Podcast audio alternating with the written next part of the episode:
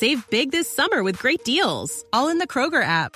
Get red, green, or black juicy seedless grapes for 188 per pound with your card and a digital coupon. Then buy two get two free delicious 12 packs of Coca Cola, Pepsi, or 7UP, all with your card. Shop these deals at your local Kroger today or tap the screen now to download the Kroger app to save big today. Kroger, fresh for everyone. Prices and product availability subject to change. Restrictions apply. See site for details. Comienza Mesa Blue con Vanessa de la Torre.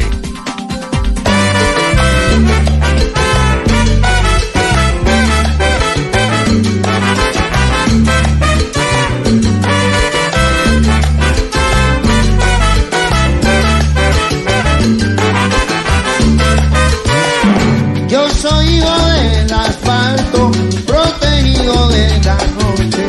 Yo tengo por techo el cielo Ocho minutos, comenzamos Mesa Blue. Estamos en lo que era el Bronx. Están escuchando ustedes las calles son mías de Son Callejero, que es casi un himno de los habitantes de la calle de Bogotá. Y hemos venido a este lugar a hacer un programa especial de Mesa Blue Callejera porque se cumplen tres años desde aquella intervención a este sitio que terminó convirtiéndose, nadie entiende cómo, en el epicentro de la degradación humana en su esplendor más triste. Era realmente el Bronx un lugar horroroso, horroroso, tristísimo. La olla de delincuencia, de prostitución, de pérdida de la dignidad humana en su máximo esplendor más grande de América Latina. ¿Qué ha pasado en el Bronx tres años después? ¿Por qué hace tres años tomaron esa decisión de acabarlo? Porque además, para los oyentes que no están en Bogotá, deben entender que el Bronx queda en el centro de la capital, a muy pocas cuadras de los epicentros del poder de la ciudad y eso hacía que su existencia pues fuera tan paradójica, muy cerca del Congreso, muy cerca de la alcaldía, muy cerca del Palacio de Nariño. Y acá adentro pasaba de todo hasta que llegó el CTI de la Fiscalía hace tres años en un operativo de cerca de 3.000 hombres y encontraron lo peor que se habían podido encontrar en Colombia en muchos años. Entonces vamos a hablar con nuestros invitados. Julián Quintana fue el director del CTI, quien lideró esa operación hace tres años. Bienvenido, Julián. Vanessa, buenas noches, un saludo a todos los oyentes y un gusto estar esta noche con ustedes. Bienvenido. Mayra Alejandra Ávila tiene 25 años y Mayra vivió aquí, ¿no? Mayra, en el Bronx. Sí, señora. ¿Cuánto tiempo? noches. Eh, duré cinco años aquí en la calle del Bronx. Tiene que acercarse un poquito más el micrófono, Mayra. ¿Y usted salió en ese operativo hace tres años? Sí, sí, señora. ¿Y cómo está? Pues ahorita de aquí a tres años ahora un cambio muy, muy, muy, muy grande. ¿Está bien? Dios. ¿Está Sí, contenta? señora. Sí, Se señora. ve. Sí, señora. Bueno, pues Mayra regresó hoy al Bronx. ¿No venía hace tres años? Sí, sí, señora. Hace, mm, sí, hace lo- de- desde que se acabó ya no he vuelto. Y está en el programa de hoy con nosotros para contarnos cómo fue esa experiencia, esa vida. Cinco años estuvo Mayra acá perdida en el Bronx. Andrés Felipe Aponte tiene 28 años. Andrés, bienvenido. Así es, buenas noches, muchas gracias por la oportunidad tan grande de estar aquí hoy con ustedes. ¿Usted tampoco venía hace tres años? Hace tres años no venía por acá. ¿Y qué le pasa por la cabeza, por el corazón esta Eh, noche? uy, muchos recuerdos, la verdad, pero eh, ante todo es como un orgullo estar así como estoy hoy en día, ¿no? ¿Cómo está? Me encuentro bendecido, se puede decir. Eh, y Dipron, ha- y Dipron ha- me ha apoyado mucho. Y Dipron ha tenido mucho que ver desde que pude salir corriendo hacia allá porque el operativo yo lo cogí allá donde se le decían basuras. Entonces yo logré salir corriendo hacia la cesta. ¿usted no lo capturaron? No, yo solo vi que se bajaban policías de los camiones y yo dije, paticas, ¿para que las quiero? Y corra para la cesta.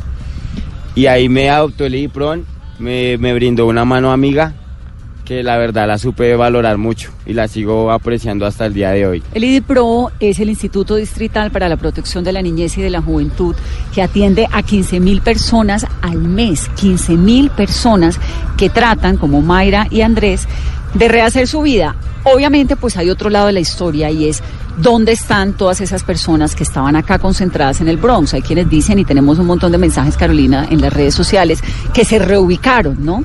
En el caño de, de la de aquí al lado. de la Sexta De y la también Sexta. en el barrio El Amparo, esto en la localidad de Kennedy, también en San Bernardo. Y es la pregunta constante a esta hora de la noche con nuestro numeral Vanessa Pregunte en el Bronx. Preguntan, por ejemplo, el Bronx no se acabó, se trasladó, cada día crece, ¿qué van a hacer? Son algunas de las preguntas que recibimos a esta hora de la noche. Preguntas también para Mayra, dicen, ¿cómo era un día en el Bronx? Mayra, ¿cómo era un día en el Bronx?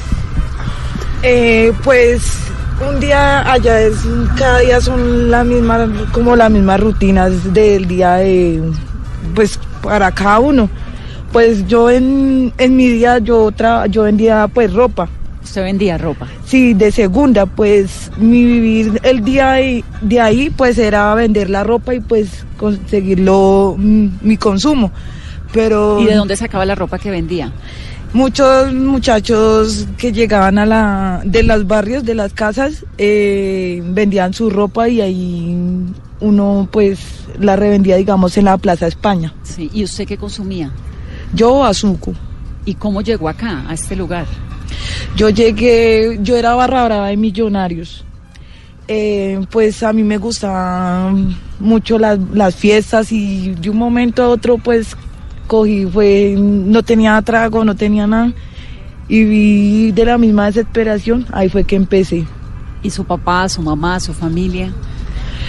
Pues mi mamá en ese tiempo pues no sabía porque yo en ese tiempo también llegué de, mismo- de las farras, llegué una vez a robar a mi mamá de unos ahorros. En esos días pues yo no, no tenía pues para dónde ir, fue que me quedé acá internada en, en la calle del Bronx. ¿Cómo, ¿Cómo se quedaba una persona en el Bronx? ¿Haciendo qué? Muchos llegaran de fiestas para como para farrear, tomar y bailar. Sí. ¿En dónde? En las discotecas. En las, pues las famosas recolas de millonarios, en la, ahí en el Villares y en Santa Fe. Entonces llegaban a rumbear y se iban quedando en el Y se consumo. iban quedando aquí en el consumo, sí, señor. Andrés, eh, ¿cómo llegó usted aquí? Eh, yo llegué aquí ya siendo, se puede decir que mayor de edad, ya y teniendo un hogar. Vine a parar aquí como eh, tomé una mala decisión. Eh, la curiosidad mató al gato Mm. y poco a poco me fui absorbiendo. Me, me fue inquietando todo lo que aquí se ve- veía, todo lo que yo veía que se movía. eh, y me fui empapando, me fui empapando y el día menos pensado eh, se me olvidó que tenía familia. ¿Y tenía qué familia? ¿Esposa, hijos? Eh, una esposa y pues la niña y el niño. ya los tenía cuando Ya terminó los aquí. tenía, sí. ¿Y dónde los dejó? Eh, se quedaron con ella. O sea, como yo me quedé acá sumergido en ese mundo, pues se me olvidó. O sea, en- mi mundo empezó a girar en, en torno a, a lo que aquí se vendía. Seis años, ¿no? Seis años. ¿Y ya recuperó a su familia? Eh, a mis hijos, pues la mamá no quiere nada, la mamá de ellos no quiere nada conmigo, pero pues lo más valioso es el amor de ellos dos. De sus hijos. Sí, los la ve- verdad, los veo, gracias a Dios, el IPRO me ha ayudado bastante, generó unos ingresos y los he podido ayudar económicamente. ¿Y cómo- qué fue lo más terrible que vieron ustedes dos en estos más de cinco años que estuvieron en el Bronx? Mayra, Pues yo lo más terrible que haya visto aquí en el Bronx, pues la verdad es haberme internado acá. ya se Eh, quedó viviendo. estando viviendo acá. Sí, porque para mí era, o sea, fue fácil de entrar, pero difícil de salir. ¿Por qué no salía? Porque ese mundo del bazuco es algo que no, mm, eso lo como que malo encerrado y malo encerrado y no veía la hora de de que de salir. Sí era fácil de entrar, pero difícil de salir. Mayra, ¿y usted, por ejemplo, distinguía el día de la noche? Claro, pues sí, yo me Digo, levantaba. pues, le- o, o- o era tal la vida en medio del consumo que no necesariamente pasaban cosas en el día que, que, que- había una vida cotidiana. Sí, todos los días, pues para mí era como igual. Yo veía, pues yo como vendía ropa, pues para mí me, da- me da igual pues, cuando pasa la madrugada, todo porque uno ya como sea como que se acostumbra a estar en ese mundo Sí. y ya pues uno se ve que no, no como al, a lo último no se ve que, que uno no valía mucho. ¿Qué pasó el día del operativo? ¿Usted dónde estaba? Yo ese día estaba durmiendo. ¿En aquí dónde? dentro de la calle del Bronx. ¿Cuánto costaba dormir acá? Pues yo pagaba con mi pareja 5 mil, 10 mil, 7 mil, 8 mil pesos es la pieza. ¿Por cuánto tiempo? ¿Mensual o diario? Diarios. Diario. Sí, 5 mil, señor. 7 mil pesos diarios. Con la pareja. Sí, ¿Y quién era su pareja? Un señor, pero yo no lo he vuelto a ver. No, no lo he vuelto a ver. Un señor que ni idea. No, pues. No, pues sí, yo sé quién es, pero yo no lo, yo no, eso es como recordar otra vez al pasado. O sea, ¿Y él salió también o él quedó? Pues por ahí me han dicho que estaba bien, que estaba juicioso, pero Usted ni sabe ni le ni, importa. ni me importa. El pasado Sí, yo- quedó atrás. Exactamente, sí. Y Andrés, ¿qué fue lo más terrible que vio en el Bronx? Yo lo más terrible, eh, a pesar de todo, eh, ver cómo eh, las niñas, las niñas eh, eran como comercializadas. Las mujeres. Sí. ¿Y cómo era? Pues eh, eran que se les, ellas llegaban eh, de su, con sus compañeros a, a sus farras y llegaba el día domingo y, y ellas quedaban solas. O sea, ya los compañeros se iban y ellas se quedaban solas. Y si llega, ellas llegasen a probar el bazuco, pues su forma de conseguirla pues era eh, vender su cuerpo. Hay una persona que pregunta exactamente eso en las redes sociales, que si era cierto que intercambiaban Sí. sexo por Eh, estupefacientes. Sí, eso eh, es verdad. ¿Sí? Sí, eso es verdad. Y- eso era el, pues para mí era el de lo que más se movía acá, era eso. ¿Niñas de cuántos años? Eh, yo llegué, eh, le- llegué a calcular en, en Villares a una niña eh, 10 años. Calculada la edad. Qué horror, ¿ah? Entonces a mí, a mí por ese lado me pegaba muy duro pues porque yo tengo una niña. Entonces e- ese era un choque de, como de, de emociones encontradas. Y entonces ustedes salen de acá por cuenta de, de este operativo de hace tres años. ¿Y qué pasa con ustedes? ¿Llegan a dónde? ¿Cómo, cómo es la resocialización, el proceso que viven?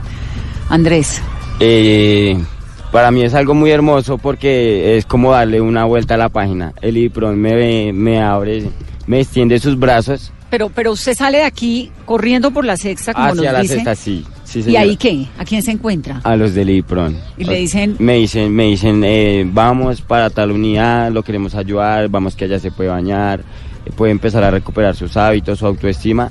Y yo tomo la decisión de dejarme ayudar. Y ellos, eh, me- pues yo lo tomé como un premio. Ellos me llevaron para una finca. Y allá dur- duramos ocho días con los que alcanzamos a salir de acá. ¿Cuántos Dura- eran? Eh, habíamos como 30 jóvenes y niñas. Y nos llevaron para allá y nos tuvieron como ocho días en una finca. Y allá nos, nos, como que nos contagiaron de ese amor, ¿sí? Nos hicieron sentir valorados, que era lo que, pues creo lo que nos hacía falta, ¿no? Hacernos sentir como, como personas, que sí valemos, que, que sí valemos algo. Mm. Y eso pues es muy valioso. Mayra, ¿usted estaba dormida? Sí, sí, señora, ese día me encontraba dormida. Pues ese día, pues los policías me, me levantaron, pues me dijeron que me parara de ahí en la cama. Y pues yo salí ese día y me fui, me llevaron para el batallón de aquí, A, a tres cuadras. aquí, sí, Sí. y me subieron a un camión. Pues yo, yo ya había conocido IPRON, pero como entraba salía, yo conocí la primera UPI fue en el la UPI de aquí el Restrepo, es una, Sí. eh, Luna Par. Ahí ese día cuando me trajeron de aquí el camión me llevaron para el- o- la UPI de Oasis, ahí donde yo conocí Oasis y pues me empezaron a brindar ahí mm, las ayudas que más necesitaba. Andrés, si ustedes entonces salen, el- lo recibe el IDIPRON, ¿en qué momento se logran reencontrar con sus familias? Eso, y eso es un tema delicado, porque como te digo, ya en ese tiempo ya estaba resignado a, no, a que no tenía familia, porque ya les había hecho muchas embarradas. Y eso es un proceso, eh, demostrarse primero a uno mismo que uno sí puede, y ellos van viendo el, el cambio con, con cada paso que uno va dando. Entonces así... Eh, Supongo, perdón que lo interrumpa, que, físicamente tiene que ser difícil o no. Eh, es difícil y, es como a veces difícil de manejar porque no es fácil llegar y decirle a la familia cambié y, y ya, y ellos le van a creer de la noche a la mañana, sino que también ellos tienen que ver qué es lo que uno está sembrando. ¿Qué les garantiza a ustedes que están realmente al otro lado de la vida, que nunca más van a volver a lo que vivieron? ¿O eso es un esfuerzo de todos los días? Eso es una batalla diaria, eso, eso es, se debe ganar a diario y se gana también pues de la mano de Dios. Eso es a diario. ¿Qué, porque qué está haciendo Andrés ahora? En estos momentos eh, me trabajo con la Secretaría de Movilidad en mantenimiento de señales de tránsito y gracias también al IPRON logré entrar al SENA. Estoy estudiando técnico en cocina eh, en la jornada nocturna. ¿Va a ser chef? Estoy estudiando para ser chef. ¿Y cuál es la receta que más le gusta? Eh, pues hasta el momento estamos en, en teoría, pero la que más me gusta es pues una bandeja paisa, pero bien preparada. ¿Cuál es el secreto de los buenos frijoles? Uy, el, el plátano, el plátano, y saber- saberles echar el plátano bien... ¿A los bien- frijoles? a los frijoles, bien pintón, para que quede espe- eh, queden espesitos. Cuando se están cocinando. Sí, señora. ¿Y Mayra? ¿Qué hace? Bien. Bien, gracias. Sí, señor. Pues yo ahorita estoy estudiando, yo estoy terminando mi bachillerato, pues yo cuando salí de mi casa pues no había, estaba muy, muy abajo, pues ahorita estoy eh, terminando, ahorita estoy en noveno, Tiene 25 años, ¿no? sí señor, y pues esperar a ver si paso a décimo, y ya y pues esperando ahorita el convenio, pues yo estaba en Transmilenio, también me dejó muchas enseñanzas en Transmilenio. Guía, ¿no? De Guía de. IPRON, sí señor, con orgullo. Y ahorita estoy esperando el convenio del DAEL, que también es algo que es un amor y IPRON es lo mejor que me ha pasado en la vida. ¿Y su bebé cuántos años tiene? Mi hijo tiene ocho años, Ocho años. Sí, gracias a Dios. Estoy muy feliz Usted- porque IPRON me dio la oportunidad de estar otra vez con mi mamá, con mi hijo que yo había perdido desde que yo me metí acá en el Bronx. Eso le quería preguntar, ¿quién le cuidó a su hijo Mi mamá, durante esos años? mi mamá. Pues gracias por contarnos la historia. Sí, Nos dan señora. mucha alegría y mucho... Gracias. Me dan Gracias a ganas de ustedes. tranquilidad, ¿no? De saber que, que sí se que puede. sí se puede. Ahora, ¿qué pasó con algunos amigos de ustedes que no necesariamente se rehabilitaron como ustedes? Ese día hubo varios que no lo hicieron y se y terminaron, que tal vez están hoy en día en el Caño, en otros barrios de Bogotá. Yo hoy en día eh, paso por el centro y, y sí, yo todavía distingo a varios. ¿Sí? O sea, puedo, yo puedo ir en el Transmilenio y puedo decir, ay, vea, ahí va Julanito o vea Pepito. Pero ya no es lo mismo llegar uno a saludarlos en el dado caso de llegárselos a encontrar en la calle, no es lo mismo. ¿Por qué? Porque me ha pasado, lo digo por experiencia propia, que los he llegado a saludar con todo el amor del mundo y res- he resultado robado. Entonces, de sus amigos, sí, de los de esa época. de los de esa época. Entonces, como lo ven a uno bien, pues dirán que uno de- estará ganado o se ganó la lotería. Entonces se aprovechan de la situación. No todos, ¿no? No se ganaron la lotería, trabajaron para ganar. Así es. Uy, Así es, ¿no? ¿Y cuál es ese mensaje para todos sus amigos que usted, como dice, ve en el Transmilenio y que usted sabe que es muy fácil caer nuevamente en la tentación y más difícil seguir? El mensaje que les doy es que la decisión la toma uno. O sea, uno puede estar en cualquier círculo con, con ciertas personas, pero la decisión siempre la va a tomar uno. O sea, nadie lo va a obligar a uno a probar o a tomar algo que uno no quiere. Un mensaje que nos llega aquí de un oyente dice, lo importante es que cuando uno recaiga se aleje nuevamente, casi inmediatamente y compare las dos personas que uno es. Muchos mensajes que nos llegan a esta hora. Doctor Julián Quintana, me da mucho gusto tenerlo. Muchas gracias por la invitación. Feliz yo de estar acá y escuchar estos dos testimonios. Yo creo que uno analiza y, y el resultado valió la pena.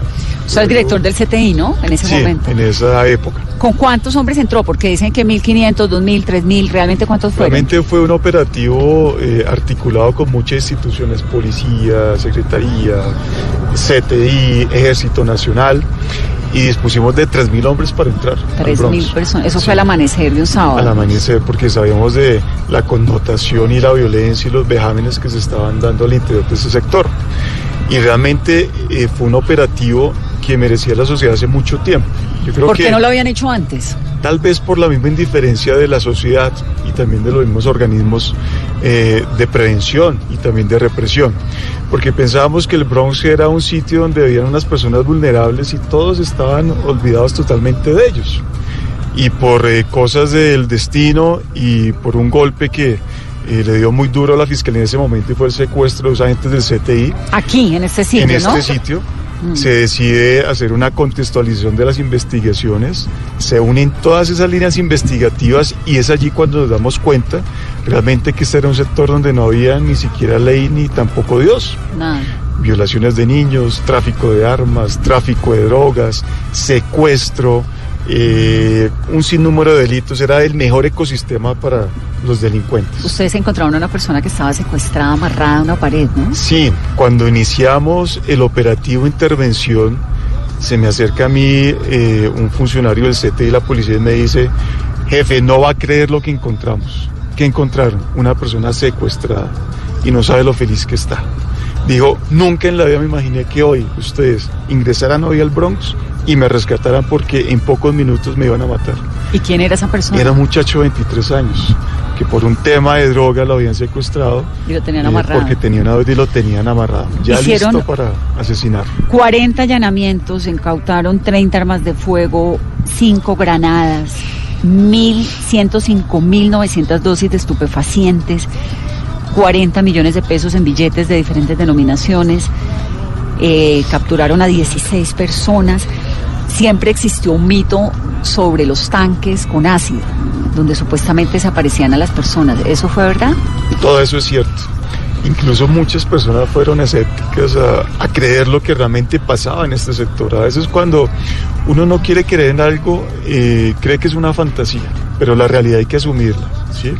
Y en eso los colombianos pues tenemos mucha responsabilidad de aprender a reconocer que en las narices de las instituciones más importantes de lo decía, Colombia ¿a cuántas, cuadra- a Claro, cuántas cuadras queda la alcaldía aquí? Cometiendo unos delitos y que nadie le estaba prestando atención.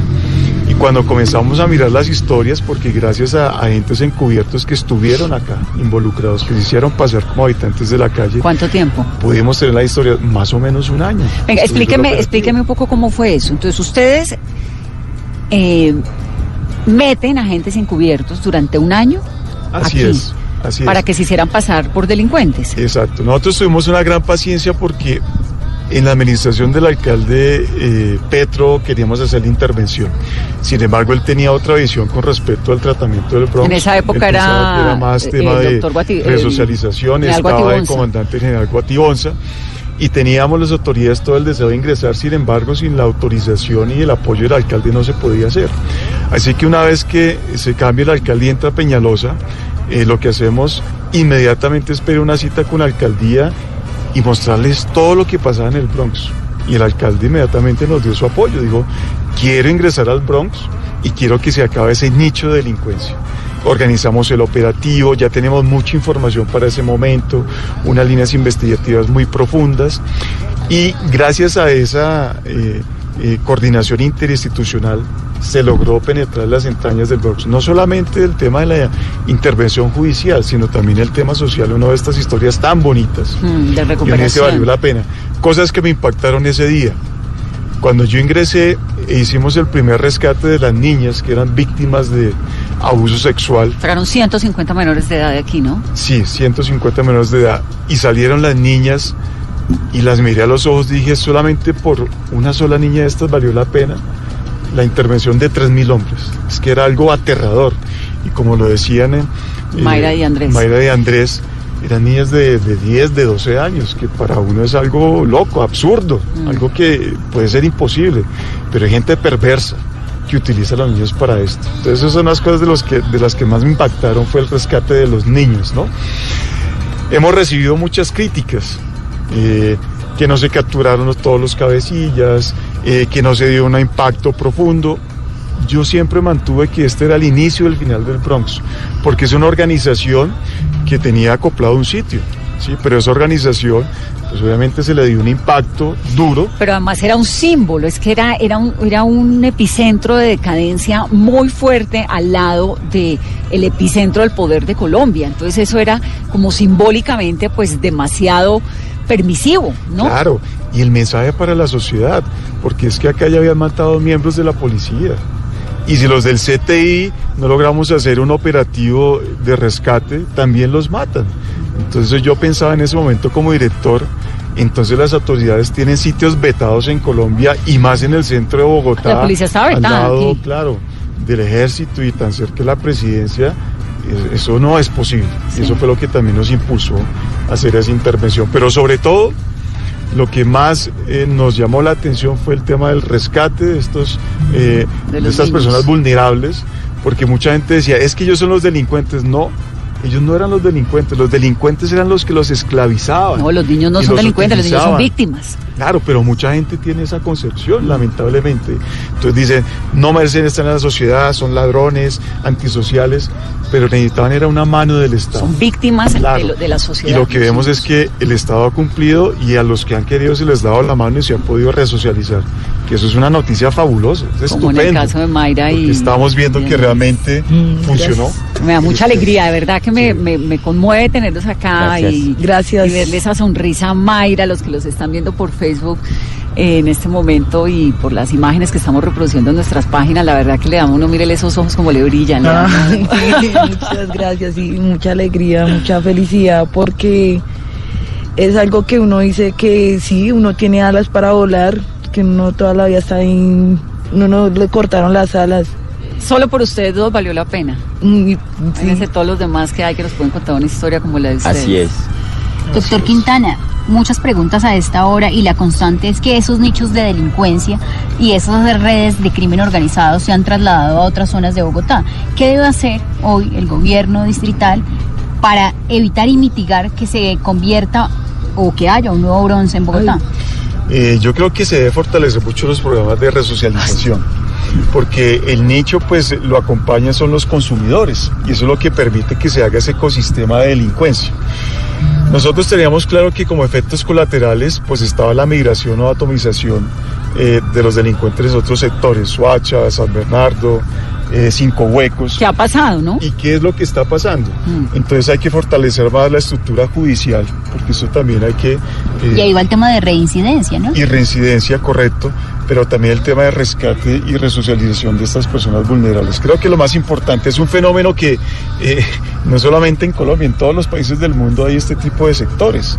El tema es que es, eh, es un progreso, es, es, es, es un proceso que no es tan eh, inmediato y que requiere un trabajo por muchos años, ¿no? pero no hay que dejar tampoco eh, que la delincuencia también tenga una respuesta contundente en el día a día, que la policía haga más frecuentes sus requisas, que esté haciendo más inspecciones, todo eso hay que hacerlo. Pero el Bronx, aquí se acabó, pero se regó por otros lugares de la ciudad o nunca en comparación con lo que había aquí antes. Pues yo creo que el Bronx, como, es, como estuvo, nunca va a volver a existir en Colombia. No podemos desconocer que en algunos sitios esas personas vulnerables que no tenían dónde vivir, pues se localizaron en esos sitios. No solamente en Bogotá, fuera de Bogotá. Me acuerdo que siendo director del CETI me llamaban alcaldes de municipios lejanos.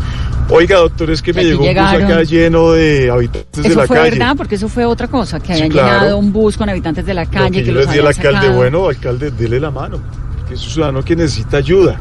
¿sí? Y ellos están huyendo de la realidad y la indiferencia es lo que los convierte en esto, en lo que hoy no queremos. Entonces, muchas de estas personas fueron a otros sitios, pero no significa que el centro de la delincuencia esté allí, porque no podemos confundir las personas que llegaron a ocupar otros sitios para vivir porque no tenían dónde más y que no quisieron, eso sí hay que aclararlo, la ayuda del Estado y que el Estado no los puede obligar a resocializarse, que también, no sé si sea un problema mayúsculo para el Estado, pero obviamente que es muy preocupante el hecho de que si una persona no quiere resocializarse, No pueden hacer nada. no podemos hacer nada como Estado. la voluntad. Claro, entonces no hay otra medida sino la prevención policial, lamentablemente. Pero obviamente que esos nichos de personas que están en otro lado no es nada a comparación de lo que existió acá en el Bronx. Mayra, cambió. El Bronx aquí se acabó, pero se regó por la ciudad o se acabó de verdad. No, eh, se ha regado mucho, mucho en, varios sectores porque mm, cuando al principio pues yo no, yo cuando se acabó la calle del Bronx pues yo a los días volví otra vez a esas cosas. Y pues uno ahorita que sí, mucho, ¿Usted también se encuentra a sus ex amigos por allí? sí, muchos, pero yo sí los saludo pues de corazón y yo les digo, si yo pude que ustedes vieron cuando yo estaba mal, porque no pueden ustedes. ponga parte de ustedes, de su voluntad. Muchos me dicen que, que- que quisieran, pero que ese mundo no los deja. Yo les dije, si usted pone fuerza de voluntad es otra cosa. Y eso yo me doy cuenta, si yo hubiera puesto fuerza de voluntad estando acá adentro, yo no ni siquiera hubiera estado en el operativo. Son las ocho y media, vamos a hacer una pausa rápidamente para la pauta publicitaria y al volver, Mónica Ramírez, directora de la Fundación Gilberto Alzate Avendaño y gerente del proyecto Bronx Distrito Creativo, porque el proyecto a largo plazo es crear aquí en este sitio que guarda todavía las secuelas y esconde las huellas de una tragedia humanitaria verdaderamente horrorosa. Eh, pues piensan construir un espacio de creatividad con proyectos culturales interesantes, distintos. Vamos a hablar con ella y también vamos a hablar con Fraiñero, que es un sacerdote que trabaja mucho con algunos habitantes de la calle y él tiene una visión muy distinta de lo que pasaba aquí y de lo que está pasando con quienes aún están en las calles de Bogotá 830.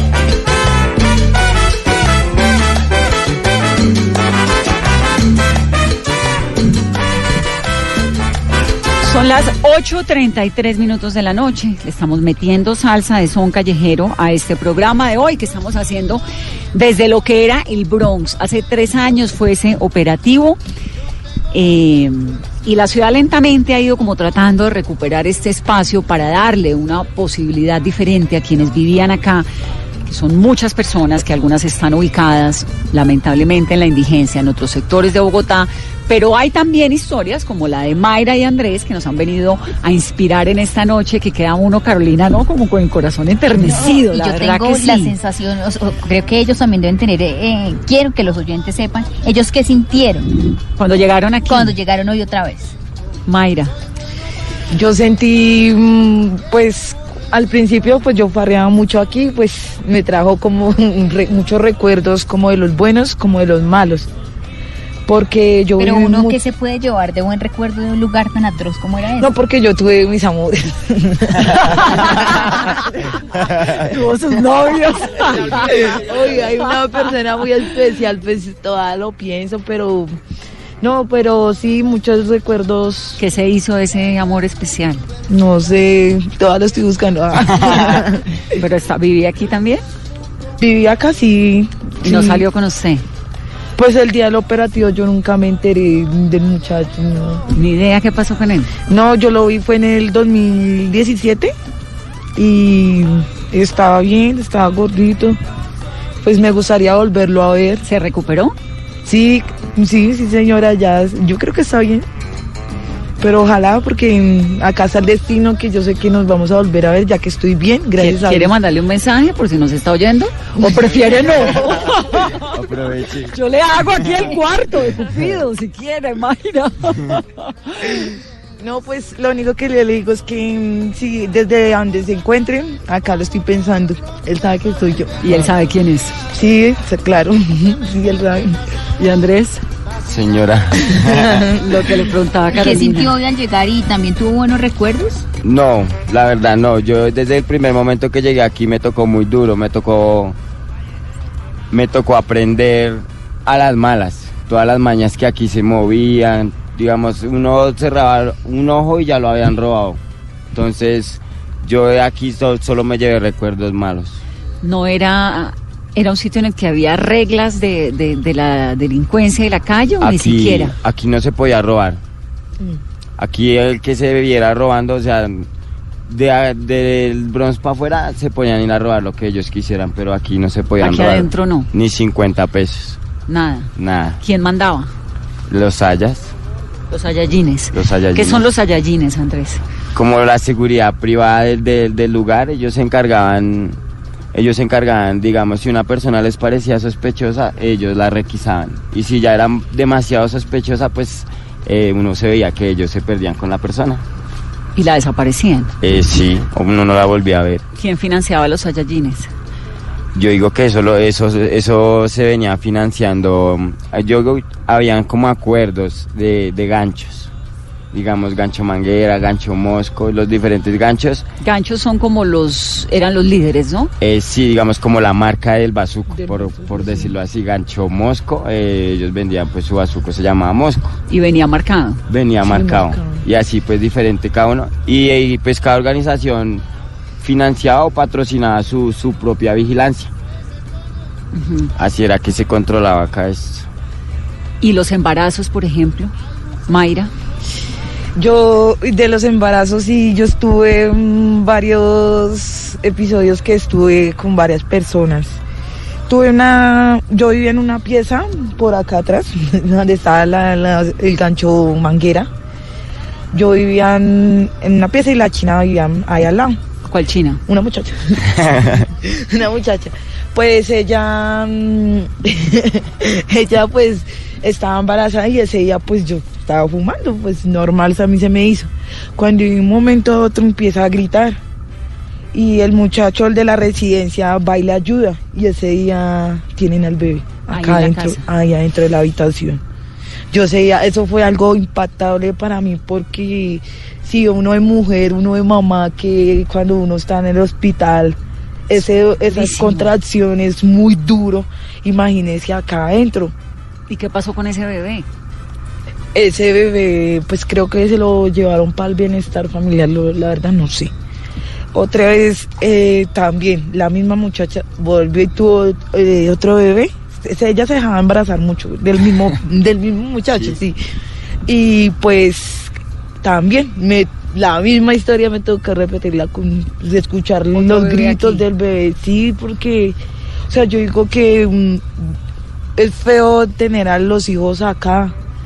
Sí, a mí me dolía mucho ver niños, niñas aquí que yo les cuando yo compraba ropa y vendía y yo les decía, ustedes no, no les duele vender su ropa porque no van para su casa.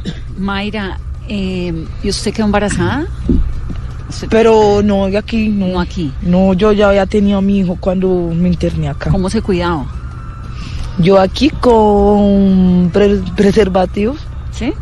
Y pues no, no tampoco es que estuviera con uno ni con el otro, porque no. Yo Usted tenía su, su Sí, noviecito que era el del sí. mensaje ahorita. Eh, sí. Muchos fuera, pero con él sí, muy especial. ¿Y en algún momento Andrés y Mayra lloraron estando aquí? Yo sí lloré muchas veces por mi hijo, más que todo las navidades. ¿Cómo pasaba la Navidad? Uy, Para mí fue muy duro las navidades por mi hijo, porque mi hijo me decía, mamá, ¿tú dónde estás? Yo, hijo, yo voy a ir a visitarte. Pero muchas veces yo tuve muchos problemas con mi mamá, pues mi mamá le dolía verme así y ella prefería que yo no fuera. ¿Su mamá qué hace? Mi mamiguita es enfermera, ella ahorita es enfermera, se siente orgullosa ahorita De su de hija. mi, sí, de, lo, de ahorita como estoy. ¿Cuántos hermanos?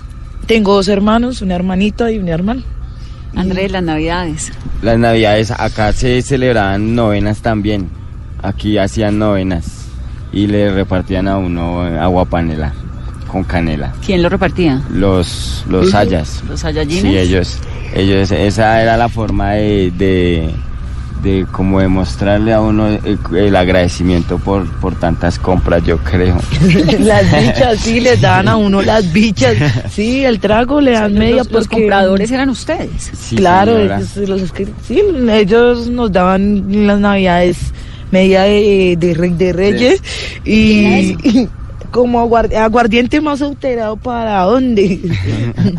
y qué, y, y las tras nos daban eso como de navidad, pero... Droga. Sí, Drogas, sí. Sí, pero para mí eso no era mi felicidad, mi felicidad era estar al lado de mi En hijo. familia. Sí, claro, mi- con mi mamá, Mayra, ¿cómo hablaba con el hijo por teléfono? por celular, yo llamaba a mi mamá. Y la llamaba bastante. Sí, mu- todas las navidades, hasta que una vez que mi mamá me dijo que no, yo le dije, yo voy a ir a donde, a, pues, a decirle feliz Navidad. Entonces mi mamá me dijo que no. Entonces desde ahí yo como que dije, no, no más, no la voy a volver a llamar con todo el dolor del alma. No la voy a volver a No, llamar. pues imagínese el dolor de ella viendo a su hija también, ¿no? Sí, horrible. Y eso, yo no pensaba en ese tiempo eso. Y En ya el- lo sabe. Y ya ahora sí lo sé mucho. Y las mejores navidades son con ellos. Andrés y su familia, hermanos, papá, Eh, mamá. soy el mayor de cuatro, entonces pues por, por durante esos seis años pues no fui el ejemplo como hermano mayor. Mi papá ya falleció y pues hoy en día vivo con mi mamá. Vivimos todos allá en la casa. ¿Qué hace la mamá? Mi mami trabaja en una empresa de aseo. Bueno, Mónica Ramírez es la directora de la Fundación Gilberto Alzate. Bienvenida, Mónica. Muchas gracias, buenas noches. Mónica está en la cabeza de este proyecto que se llama el Bronx Distrito Creativo, ¿no? Que han hecho ya conciertos, se han hecho eventos aquí en estos tres años. Sí, el, bueno, primero quiero contar que la Fundación Gilberto Alzate Avendaño, aunque tiene el nombre de fundación, no es una fundación, es una entidad del distrito, somos una entidad adscrita a la Secretaría de Cultura y precisamente nuestra misionalidad consiste en trabajar en el sector cultural eh, y de industrias creativas. Y, y lideramos hoy este proyecto de la alcaldía de transformar este espacio en el primer distrito creativo de Colombia. Y, y creo que pues todo lo que se ha conversado hoy es es razón más que suficiente para entender la importancia de transformar un espacio como esto, porque como bien se ha dicho, eh, no solo aquí hoy en esta mesa, sino por tres años largos, eh, pues este espacio no tenía por qué existir y, una ciudad no debería tener territorios como este. Pero digamos que una vez eh, tomada la decisión de intervenirlo, de entrar a, a, este territorio, de recuperar estas vidas y de generar estas nuevas oportunidades, pues queda también el espacio físico sobre el cual hay que tomar una decisión. Que tiene unas huellas. exacto, que tiene unas huellas, que tiene una historia, que tiene una energía muy fuerte que aquí todo el que entra pues la siente y es el comentario más recurrente de todas las personas que vienen aquí por primera vez y es que es muy desolado se lo voy a describir a los que a los que no lo ubican es pues como lo hemos dicho en el centro de Bogotá, a dos cuadras de Transmilenio, pasan los buses, pasa un montón de cosas, de día esto alrededor se mueve muchísimo comercio, pero es como llegar a un cementerio un poco, ¿no? Llega uno y hay un pasto, es, un lugar Sí, hoy, claro, es hoy, hoy es una zona de demolición, entonces efectivamente aquí estamos pues en un, eh, en un pedazo de tierra donde antes había edificios, entonces hay escombros, hay ladrillos, hay lo que se ha ido recogiendo de, de esos edificios que ya no existen, que han sido demolidos, hay unos pocos edificios en pie, em, y entonces estaba esta decisión de qué se hace en este territorio, qué, cómo resignificamos este espacio, cómo, eh, porque también hay que entender y es muy importante y, y tal vez se nos olvida a veces en la discusión con respecto a la intervención del Bronx, que el Bronx era esta manzana, pero esto está inmerso en el barrio Voto Nacional de la localidad de Los Mártires y del barrio La Estanzuela, y aquí había otros vecinos, otros residentes que también sufrían el hecho de tener al lado esto. Entonces, los únicos habitantes de este territorio no eran los habitantes de esta manzana del Bronx, era todo lo que pasaba alrededor, los comerciantes, las familias con niños en los pagadiarios que, que están aquí cerca,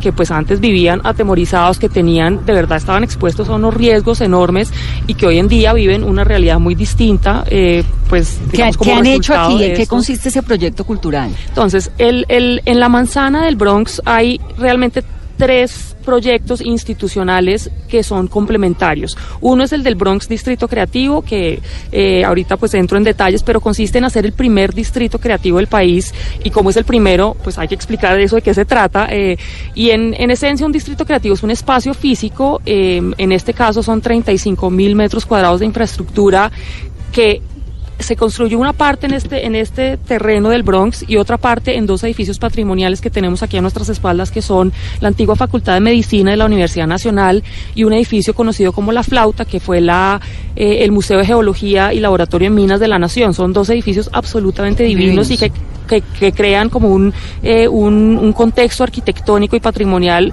que realmente muy pocos bogotanos conocen porque estaba aquí a espaldas del Bronx. Eh, el otro proyecto que se va a desarrollar aquí es una sede del SENA en convenio con la Nación, con el le va a estudiar Andrés. Exactamente. Ah, me voy a trasear de palo quemado para acá. Exactamente. para que regrese aquí, pero con, con las razones adecuadas. A montar un, un negocito, Andrés. Sí, se puede, lo, puedo, lo voy a pensar. Claro. Esta sede del SENA eh, va a ser una de las más grandes de Bogotá y va a tener eh, para sus espacios de formación enfocados a las industrias culturales y creativas, a los sectores de servicios como la gastronomía, como eh, las artes plásticas, los temas audiovisuales. Pero Mónica, el, la alcaldía Peñalosa se acaba en octubre. Sí. ¿Qué garantías en, hay? En, en, diciembre. En diciembre, perdón. ¿Qué sí, en octubre elecciones. ¿Qué sí. garantías hay de que va a seguir? Pues Garantías, digamos, las, las garantías que existen en todos los procesos públicos de largo plazo, que obviamente están sujetos a las licitaciones, a las adjudicaciones y a los contratos.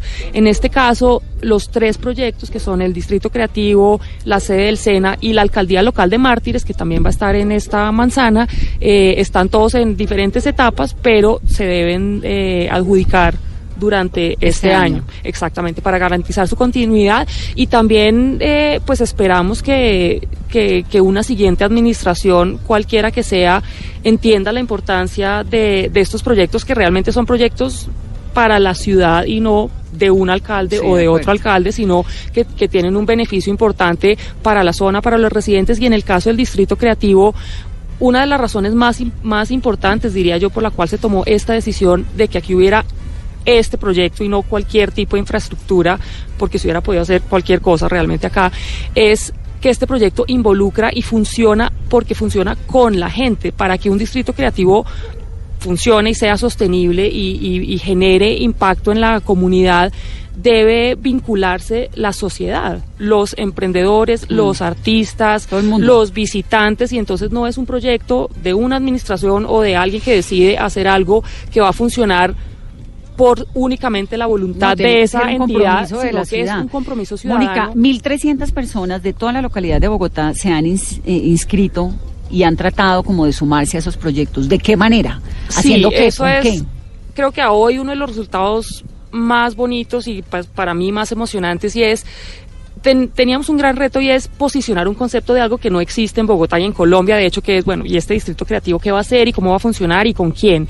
Y entonces tomamos dos caminos para tratar de explicar ese concepto. Uno es replicar desde hoy eso que va a pasar en el futuro con, res- con re- respecto a la programación cultural, a las actividades artísticas y entonces por eso empezamos desde el año pasado a hacer ahí conciertos, eh, actividades de teatro, clubes de lectura para niños, eventos deportivos, para demostrar esas industrias creativas cómo funcionan y cómo se exponen o exhiben o circulan ante el público. Y el año pasado vinieron más de 30 mil personas a estas diferentes actividades eh, y a través de convocatorias y demás, a, allá disfrutar y conocer eh, el espacio de la milla de esos edificios patrimoniales divinos. Y el otro es entonces un llamado que hicimos a la comunidad creativa bogotana, que además es enorme, o sea, esta ciudad vibra de, de creatividad y de temas culturales para, para, para preguntar, digamos, o pedir que los bogotanos levantaran la mano y dijeran quién quiere ocupar los espacios de ese distrito creativo en el futuro. Y hoy tenemos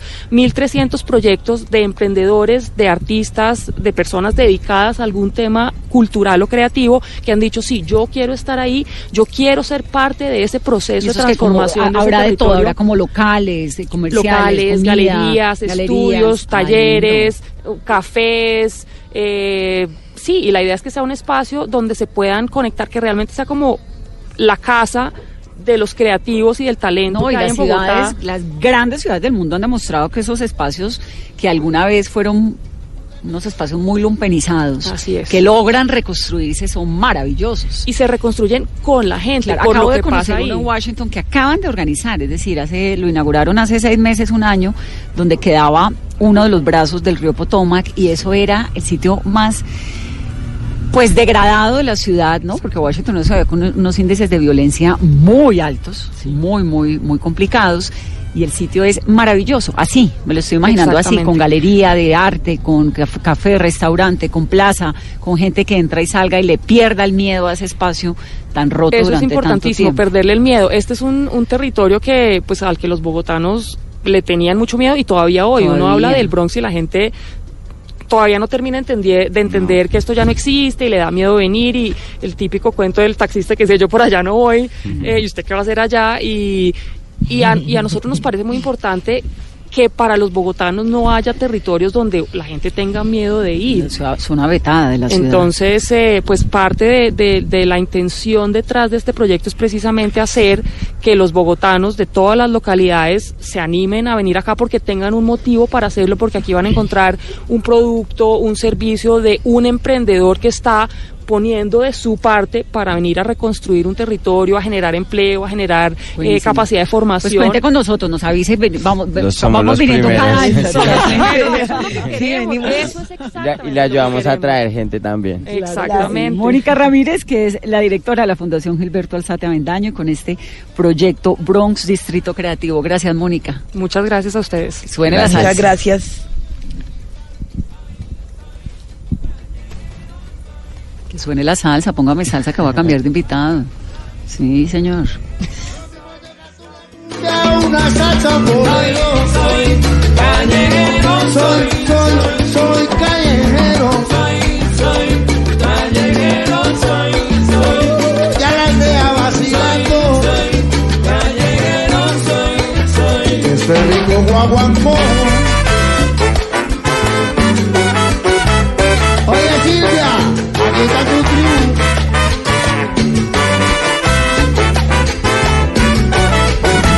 852. Fray Gabriel Gutiérrez es padre franciscano, es conocido como Fray Ñero. Así le dicen, ¿no, padre? Reñero, a mucho honor. Y él es, eh, lidera la Fundación Callejeros de la Misericordia. ¿Cuál es su opinión de este sitio, del Bronx? De lo que hay hoy en día en Es que el Bronx, el Bronx, el Bronx no es una novela. El Bronx es un drama. Y aquí he escuchado muchas cosas. El Bronx aún existe. ¿Existen dónde? Lo que hicieron fue recuperar lugares, porque de los 1.300 proyectos me gustaría saber cuántos habitantes de calle están inclusos, incluidos, inclusive estas son callejeros. Recuperaron los lugares en un proceso de, de gentrificación como ha sucedido en Brasil, en Estados Unidos, de lo que tú estás hablando, pero miles de ciudadanos habitantes de calle no están acá. Este lugar debía ser para ellos. Pero dígame Ahora, cosa, tenemos, estamos hablando de 40 mil ciudadanos habitantes de calle en Colombia. a quienes- ¿Cuántos? Más o menos 40 mil, a quienes saludo. Cerca de 15 mil o 20 en Bogotá, de los cuales se pueden atender 1.500 o 2.000. Nosotros atendemos lo que llamamos los sobrevivientes del Bronx. Yo fui la última persona que los encontré en el Caño de la Cesta el 9 de septiembre de 2016 y aún los andamos buscando. Padre, ¿por qué esa gente que está en el caño de la sexta, que están en otras esquinas de la ciudad, no hacen lo que hicieron Mayra y Andrés? Quisiéramos, quisiéramos que todos estuvieran como, May, como Mayra y Andrés. Es que hablando de ciudadanos, vamos a hablar claro, habitantes de calle, tenemos que distinguir y también tenemos que separar. Hay muchos, hay un derecho también a la ciudad, ¿cierto? Hay muchos que quieren vivir dentro de la, dentro de la ciudad, pero muchos de ellos no llegan porque están construidos las políticas públicas están construidos los proyectos, incluso muchas veces de DIPRO, de integración social, sin contar con ellos. Estos son peritos que inventan métodos para ciudadanos habitantes de calle, pero no tenemos a ninguno en alguna junta directiva. Muéstrenme los que sean, Pero- los que se han rehabilitado. ¿Cuántos están en las juntas directivas o en organizaciones políticas serias? Pues yo veo aquí a Andrés trabajando en Transmilenio en el SENA y Mayra está trabajando Nos alegra, en el pero estamos en el hablando... Pero contésteme la pregunta, padre, ¿por qué tantas personas que se encuentran regadas en diferentes zonas de la ciudad no hacen el proceso de socialización que hicieron Mayra y Andrés? Porque es que el Bronx no ha terminado. El Bronx está todavía. El Bronx sigue en Colombia y sigue en Bogotá, diseminado por toda esta ciudad. Y muchos no logran llegar allá al- a, los procesos de recuperación porque no encuentran en los proyectos, en los programas, lo que ellos necesitan ¿Qué como es qué? seres humanos. Es que estamos hablando ya de derechos, no de comer en IDIPRON o integración social, sino que tenemos que hablar de derechos ya. para- Por eso, para pero ¿qué es, lo, qué es lo que quisieran? Que ellos no, que no día- logran entrar como... Ellos piden hoy en día trabajo, por ejemplo. Piden trabajo. En Bogotá tenemos miles de personas de la ciudad que consumen drogas, artistas, ingenieros, inclusive con los con sacerdotes, políticos que consumen drogas. ¿Y para dónde se van? A sus trabajos todos los días. Porque el habitante de calle tenemos que meterlo a una finca cuando no le damos unos procesos diferentes de lo que él está pidiendo? No necesitan hacer un proceso de resocialización y de desintoxicación y salir. Pues tendríamos que hacerlo los, los, los yo no sé cuántos millones de habitantes que consumen en Bogotá. Lo que sí tenemos que hacer es reducir el daño y tener una mirada más humana sobre este fenómeno y no policiva como está ocurriendo ahora. Es que es imposible, Vanessa, que 35 intervenciones policivas en el caño del Bronx y al otro día los tenemos allí, significa que este proceso algo está fallando. De acuerdo, de acuerdo. Ahí, ahí, ahí bueno, primero como sociedad, ¿no? Sobre todo estamos fallando desde que hay 40 mil personas, dice usted. La verdad es que esa cifra no la tengo confirmada, pero en Bogotá se estima que hay entre 11 mil. El, censo, no- el el censo nos habla de 2538. Sí, pero hay un pero, pero muy claro, alto. claro, es imposible que De todas formas, así fueran 200 o 100 Claro, o una persona es mucha uno, gente. Es una vergüenza para la ciudad. Pero no le he podido entender, eh, y se lo repito, por qué esas personas que se encuentran en los caños, que se encuentran en las esquinas de la ciudad, yo realmente estoy muy impresionada con la historia de Mayra y con, y con la historia de Andrés. Y por este programa pasa todo tipo de personas todos los días y no siempre uno queda tan impresionado como de la voluntad y de la determinación de ellos de cambiar su destino, que es lo que me parece tan fuerte. ¿Por qué todas esas personas con las que usted trabaja, que usted acompaña, que los ayuda, porque por supuesto los ayuda, no entran a un proceso de, de- de resocialización, de desintoxicación? ¿Por Porque qué? es que, es que las políticas públicas no responden a sus propios problemas, a sus propios dramas.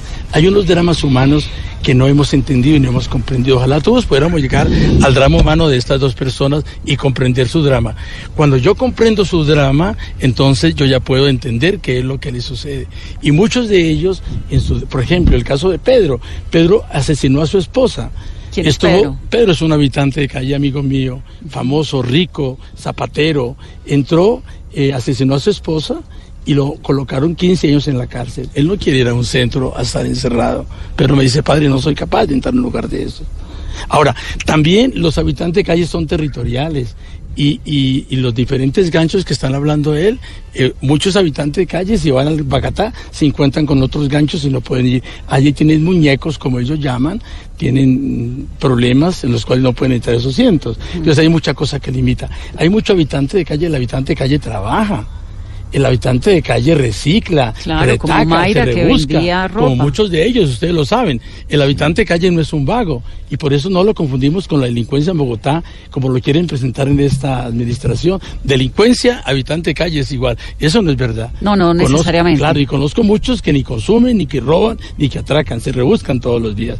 Entonces, ellos nos están pidiendo, y soy vocero de, de, de casi el 99.9 que no va a los centros. ¿Usted conoce a cuántos habitantes de calle? Bueno, yo- ¿esa fundación ¿qué tiene? ¿Los tiene aliados o los tiene...? Nosotros, ¿Qué- nosotros ¿Qué es lo que hace? callejeamos, vemos la ciudad, podemos entrar a los parches, podemos entrar al caño, podemos entrar a las ollas, podemos entrar, los encontramos enfermos, los recogemos muertos, llamamos a sus familias, entramos en contacto con ellos. ¿De qué, de qué se, cómo se, se, se- económicamente, cómo se financian? ¿Cómo se financia usted Yo, con su trabajo? la gente, la gente nos ayuda, hay mucha gente que conoce nuestro trabajo y nos ayuda. Pero Vanessa, yo no quiero perder el tiempo. Cuatro mil asesinados en 10 años. Mm. Y no tenemos la primera alerta temprana en relación con el tema de los asesinados en, en Colombia, en Bogotá más o menos 1.120 asesinados en los últimos 10 años. Acabamos de recoger a Luz Amparo asesinada debajo del puente de la calle 26, un feminicidio que ninguno de los medios nos quiso hacer caso sobre ese fenómeno. 11.170 casi lesiones personales en los últimos 10 años. O sea, tenemos en No, es un Bogotá... drama tremendo. Claro, tenemos, en- es que el Bronx no se ha acabado. Como le dije a Gustavo Bolívar, no, esto no es una novela, esto es un drama. Y por eso estamos aquí hablando un poco hoy sobre derechos y sobre una visión humanitaria sobre el fenómeno, pero enfocada en derechos. Hemos creado una red de ciudadanos que trabajamos en las calles, que somos perseguidos por la policía incluso, esas redes, y ahora se han dado cuenta, como este proyecto fracasó, creo yo que ha fracasado. ¿Cuál, el es Bronx? fallido. Claro, esto, está, esto es un Yo no estoy de acuerdo con eso, porque para mí solamente tener a Mayra y tener a Andrés hoy en este lugar ya me es suficiente. Perfecto, quedémonos Ya. con los otros. Yo, yo estoy. claro, Entiendo claro que hay sí. otros miles y de, y de acuerdo con usted que hay que hemos fallado como sociedad, ¿no? Desde que esto ocurre en los caños, en nuestras narices, allí, en, en, en la ciudad. Este es un proyecto fallido, pienso yo, para yo le llamo un falso positivo, porque estamos presentando a la ciudad lo que no es. Esta es una recuperación de locales. Usted no se imagina, Vanessa, lo que hemos pasado en los últimos tres años y cómo fueron sacando a golpes con maltratos a los miles de habitantes de calle que comenzaron a recorrer estas ciudades y aquí en este sector ya no los encontramos. Están en otros lugares. Entonces presentamos este lugar como que este es un proyecto eh, que, que es, un, es un proyecto exitoso. Yo creo que sí hemos comenzado un proceso, pero no hemos terminado, al contrario. Vamos a tratar, padre, de terminarlo y de que entonces en un año usted y yo estemos aquí, podamos contar otra vez más historias optimistas y ojalá. Mire, mire, Vanessa, es que el problema de habitabilidad de calle no es un problema ahora del Bronx ni de 2016. Este es un problema estructural en Colombia. Los, los nuevos habitantes de calle ahora son los venezolanos y los indígenas. Este es un proyecto estructural y mientras tengamos esta pobreza en que estamos viviendo, tendremos Vamos a tener ciudadanos habitantes, de, calle, Que es una tragedia, la verdad, una desgracia. Padre, me encanta tenerlo aquí. Fraiñero. Quiero mandar un saludo a miles Yo también le quiero mandar un saludo a todos mis queridos amigos, seguidores, habitantes de calle, a Dairo. Eh, con su son callejero, a Alberto, al halcón que nos está escuchando, a todos los que alguna vez eh, me trajeron a que conociera este lugar. el centro creativo, como dice la doctora. De acuerdo. No han podido entrar, ni ningún proyecto son callejero? de calle, ninguno. Y son unos salseros bárbaros, eso es la banda sonora de Mesa Blue. Padre, se nos acabó el tiempo, me encanta tenerlo. Un abrazo, una bendición, saludamos a miles de ciudadanos habitantes de calle, les queremos, les, les, les abrazamos. Y estamos... Una visión humanitaria y en derechos. Y vamos hacer un programa con ellos también. Mayra, Gracias. Eh, muchas gracias a todos por Repita el mensaje, Mayra, que la oigan. gracias a todos por escucharnos y pues les digo de corazón que sí se puede, que sí se puede salir adelante, que sí pueden tener alas. Andrés. Yo estoy contento, no, no quisiera que sacara el programa, la verdad. sí, estoy muy emocionado, muchas gracias por la oportunidad, me siento privilegiado de estar hoy aquí compartiendo con ustedes. Un saludo muy especial a todos los que están oyendo. De verdad que es nuestro, es totalmente nuestro. Gracias por contarnos su historia, señora. Les puedo dar gracias a unas personas muy especiales. A, Ipron, gracias a Ipron, gracias, gracias a Ipron. Gracias por estas oportunidades tan maravillosas. Bueno. Son las nueve y tres, viene Flavia con su agenda en tacones antes de las noticias. A ustedes que tengan una muy feliz noche. Gracias por acompañarnos, gracias por soñar con nosotros en que hay que construir un mejor mundo. Feliz noche, esto es Mesa. Gracias.